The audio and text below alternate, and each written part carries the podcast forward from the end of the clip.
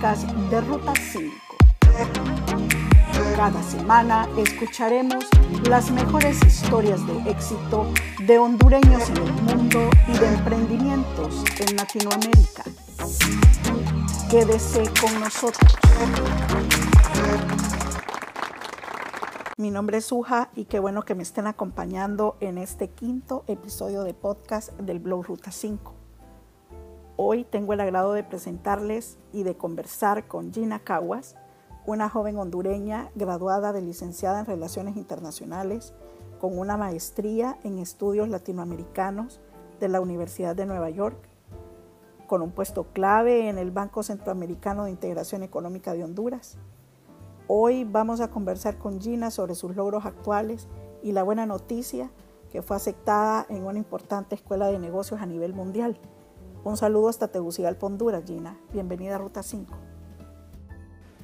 Gracias, Suja. Es un placer estar aquí con usted hoy. Muchas gracias por la invitación y muy contenta de poder compartirles mi experiencia. ¿En qué lugar de Honduras estudió Gina y a qué se dedica actualmente? Yo estudié en Unitec, en la Universidad Tecnológica Centroamericana. Eh, tengo una licenciatura en Relaciones Internacionales me gradué en el año 2012 y después de graduarme eh, empecé a trabajar en la Asociación Nacional de Industriales, en la ANDI, en el sector privado, por casi tres años. Y posteriormente pues postulé, yo sentía que ya eh, necesitaba oxigenarme un poco y, a mí me encanta pues siempre seguir aprendiendo y actualizándome, entonces postulé a mi primera maestría. Eh, a varias universidades y tuve la fortuna de ser acreedora de la beca Fulbright eh, en el año 2014. Entonces eh, partí hacia Nueva York a estudiar eh, una maestría en estudios latinoamericanos. ¿Cómo estuvo esa experiencia por Nueva York y qué otros conocimientos pudo adquirir? Ha sido la mejor experiencia de mi vida. creo que Nueva York es una ciudad vibrante, es una ciudad de muchísimas oportunidades. Em, era mi, mi, primera experiencia mudándome de mi casa, mudándome de Honduras. Yo siempre había hecho intercambios, pero cortos, de, un par de meses máximo. Y el cambio de Tegucigalpa a Nueva York fue, sí, sí lo sentí, obviamente, o sea, usar el transporte público, poder caminar, eh, una, una ciudad que tiene tanta cultura, tanto arte, eh, realmente fue, fue, una de las mejores experiencias y, y no y sí es una es, es, la ciudad de las oportunidades porque se me abrieron muchísimas puertas como por ejemplo aparte de ser estudiante yo era asistente de, profesores fui TA o Teachers Assistant y también tuve el honor de asistir a la 70 Asamblea General de las Naciones Unidas como delegada juvenil eh, representando a mi país.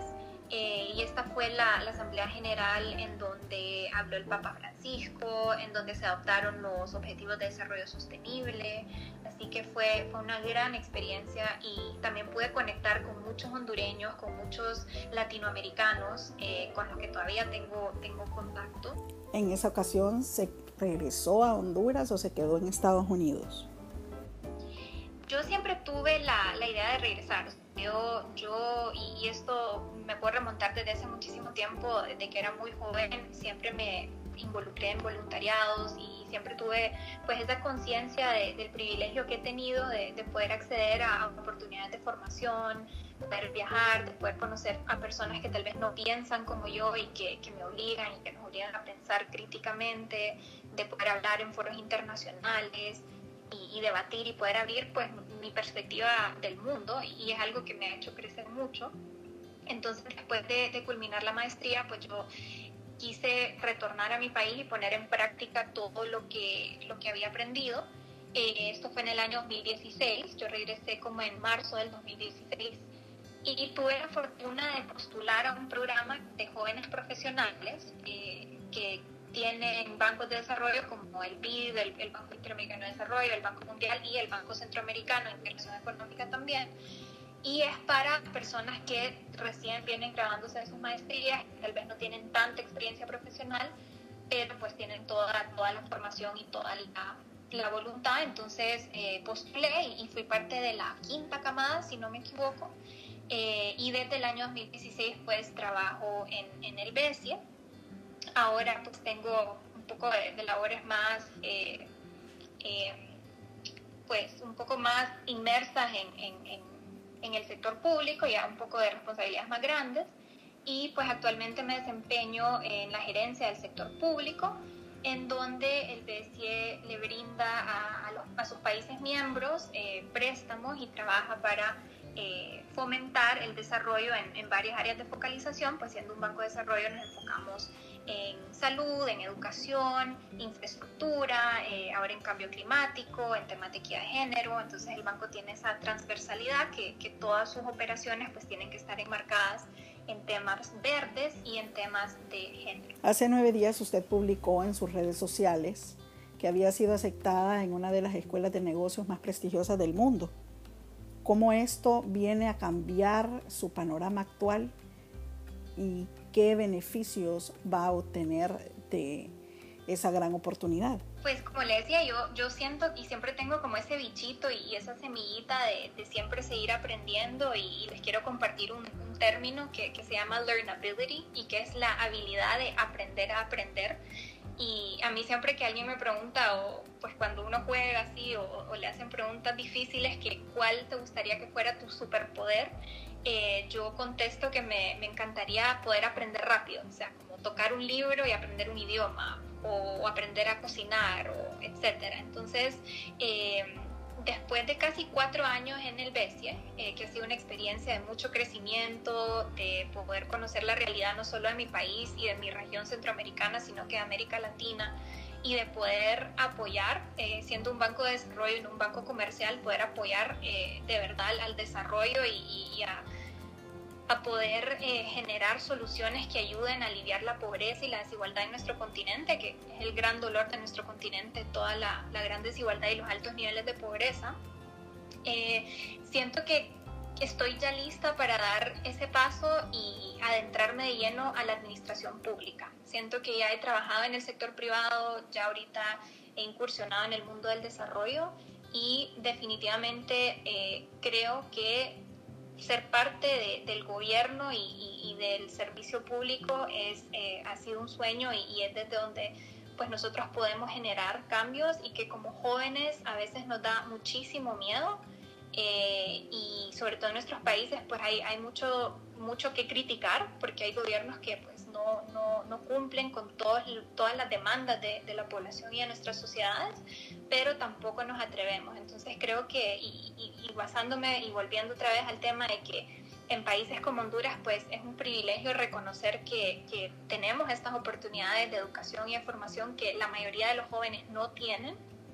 Eh, pues decidí eh, postular a, varias universidades para hacer una maestría en administración pública y poder tener esas herramientas eh, para pues, formarme por un año o dos y luego volver a mi país y poder pues desde la trinchera ya del sector público seguir sirviendo, eh, ser una servidora pública y poder estar ya en, en, esa, en esa fase. Entonces, no fue fácil eh, postular a, universidades como, como Harvard. Eh, es, un proceso muy desgastante, piden muchísimas cosas como cartas de recomendación, ensayos y, y, demás.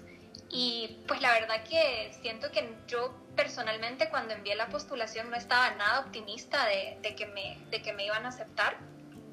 Pero eh, al final pues yo creo que es como un premio al trabajo duro y, y al hecho de que puedo, o sea, ellos reconocen, este tipo de universidades reconocen el potencial de, jóvenes. Y bueno, este año entraron tres hondureños, eh, creo que es algo inédito, nunca habían entrado o habían sido aceptados tres hondureños eh, el mismo año. Lamentablemente los tres tuvimos que diferir para el próximo año porque pues por la crisis del COVID este año la, la educación probablemente va a ser virtual o por lo menos una buena parte del programa va a ser de manera remota. Eh, pero ha sido pues una, una gran noticia en medio de, esta crisis y que no solo para mí, sino que para todas las personas, mujeres, hombres, jóvenes eh, de países en vías de desarrollo como Honduras, pues no se den por vencidos, ¿verdad? O sea, si uno trata, si uno intenta y uno persevera, estas cosas al final se dan y, son como las semillas que uno planta con su trabajo duro, al final pues germinan en, estas grandes noticias. ¿Cómo lo ha tomado su familia? ¿Cómo lo ha tomado eh, sus amistades, sus conocidos? ¿Qué le han dicho de este logro suyo? Todos están felices, eh, están muy orgullosos, y pues me apoyan, me, apoyan en, todo y, no, yo creo que tampoco lo pudiera haber hecho sin, este support system o sin este grupo de ayuda de mi familia que desde el día uno pues a veces cuando uno ni uno cree en uno mismo la gente a su alrededor y, a tu entorno pues te dan esos ánimos que, que uno tanto necesita entonces definitivamente pues comparten la alegría conmigo es como si ellos se lo hubieran ganado y y siempre están ahí para mí, así que muy, muy contentos. ¿Cuáles son sus expectativas ahora en Harvard Kennedy School y qué sigue en la vida de Gina? Pues ahora voy a tomar este año, lo que resta este año para, para prepararme, para seguir trabajando pues en el BESIA, en, lo que resta del, del, año, seguir trabajando en la Fundación para la Educación en Honduras, una organización que hasta la fecha hemos construido tres escuelas en 10 de los departamentos más pobres de Honduras, beneficiando a más de 2.000 estudiantes y si contamos las familias, pues son más de 50.000 vidas impactadas. Eh, voy a seguir liderando programas de empoderamiento de niñas, eh, que es algo que, que, lo he venido trabajando también hace años, eh, en donde les proporcionamos paquetes de higiene y, dispositivos tecnológicos enseñándoles sobre la importancia de la tecnología, de la tecnología y el acceso a la información eh, yo presenté este trabajo en, una conferencia el año pasado que se llama Women Deliver en la ciudad de Vancouver, en Canadá. Y también yo fui acreedora a, una beca que da la Fundación Wilson, el Centro Latinoamericano del Centro Wilson, que es un centro basado en la ciudad de Washington, D.C. Y es una beca en donde ellos eh, me pagan una cantidad de dinero para hacer una investigación eh, y en, este en, este, en esta apertura de, de esta beca, el tema eh, fue eh, cambio climático y reciclaje. Entonces mi propuesta fue la ganadora. De 14 países solo ganaron dos personas. una fui yo de Honduras y la otra persona una brasileña que, que va a ser su tema en conservación forestal de, entre Brasil y Colombia. Y mi propuesta fue una propuesta de manejo de desechos, de, desechos sólidos, entonces tengo que investigar pues modelos para promover eh, una economía circular en un país eh, que ha sido eh, calificado como uno de los más vulnerables, si no el más vulnerable en el continente americano para el cambio climático.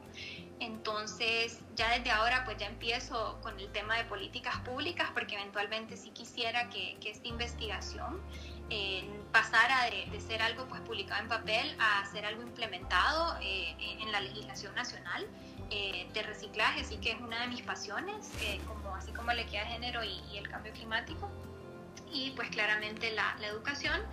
Y a partir de junio del próximo año, pues ya me estaría mudando a, a Boston para, para iniciar la maestría y eventualmente una vez pues la culmine tengo toda la intención de, de, regresar a Honduras y seguir trabajando pues para mi país.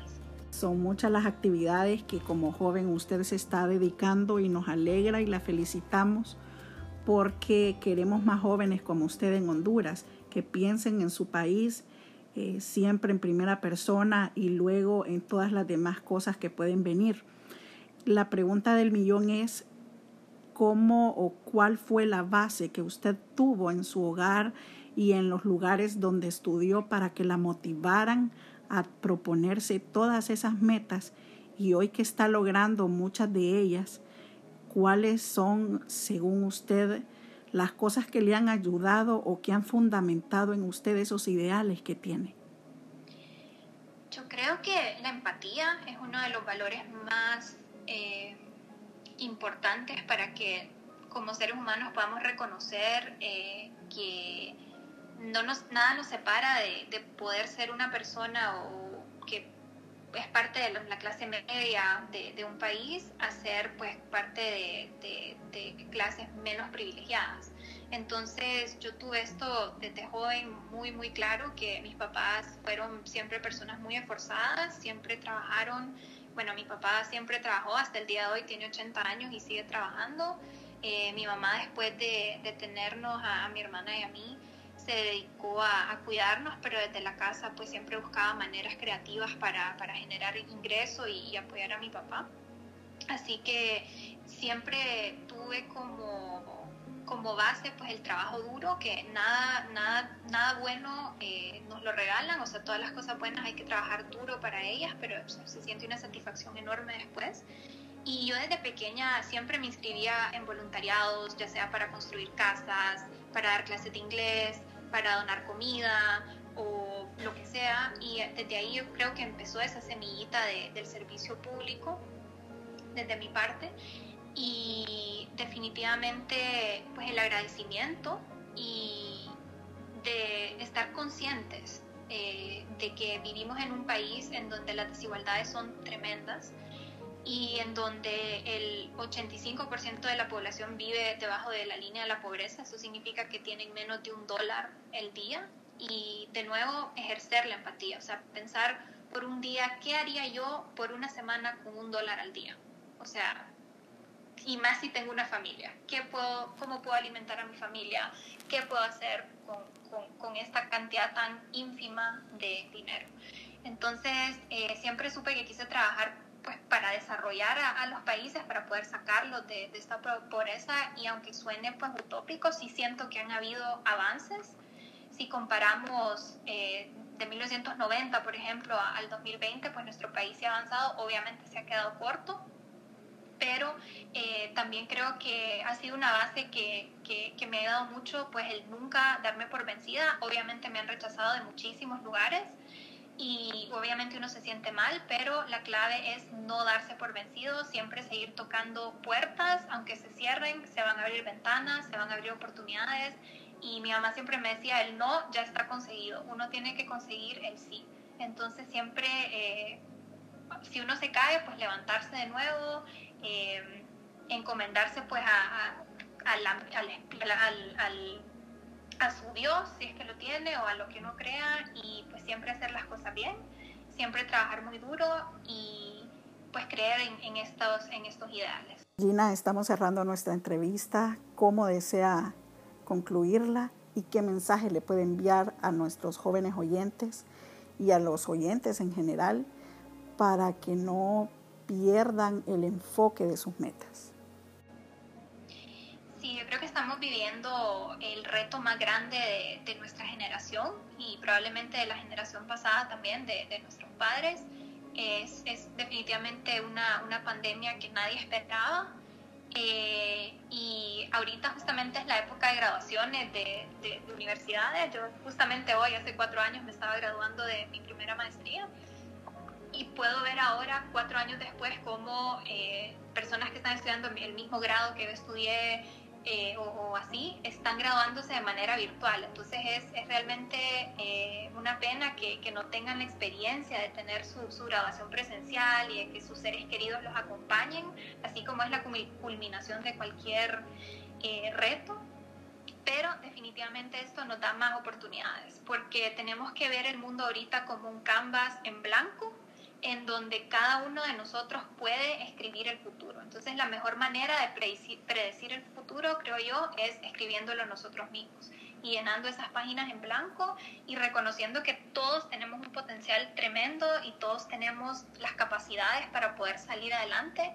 Eh, creo que hay una palabra que me gusta mucho que es resiliencia y como humanidad somos resilientes, hemos salido de crisis peores y ahora con todos los avances tecnológicos pues tenemos muchísimas más herramientas a nuestra disposición para poder hacerle frente a, esta pandemia. Ha sido muy difícil, yo creo que para todos. Eh, yo he estado trabajando desde mi casa teletrabajo remotamente desde hace más de 60 días y, y soy de las personas afortunadas que, que no me han despedido, que no me han suspendido. Entonces, no importa, y aunque me hubieran suspendido, aunque me hubieran despedido, yo sé que la gente está buscando de mil maneras creativas eh, generar pues, ingresos, así que creo que ese es, ese es el mensaje, o sea, por más negro que se ve el panorama, siempre hay luz al final del túnel, pero esa luz la tenemos que buscar y no dejarnos pues llevar por, por depresión o por un estado de ánimo bajo, que, que es normal, también es natural, si uno siente tristeza pues hay que sentirlo, pero hay que eh, sacudirse después y pues ser optimista, ser positivo y seguir luchando por, por todo lo que, lo que se viene, que van a ser cosas muy buenas. Muchas felicidades Gina por sus logros y por seguir poniendo Honduras en alto. Necesitamos más ciudadanas como usted cada día. A ustedes amigos, les invito a sintonizarme nuevamente el próximo domingo para disfrutar de una nueva entrevista del blog Ruta 5 Mientras tanto, no olviden recomendarme sus historias de éxito de hondureños en el mundo o de emprendimientos en Latinoamérica. El correo es ruta5hn.gmail.com.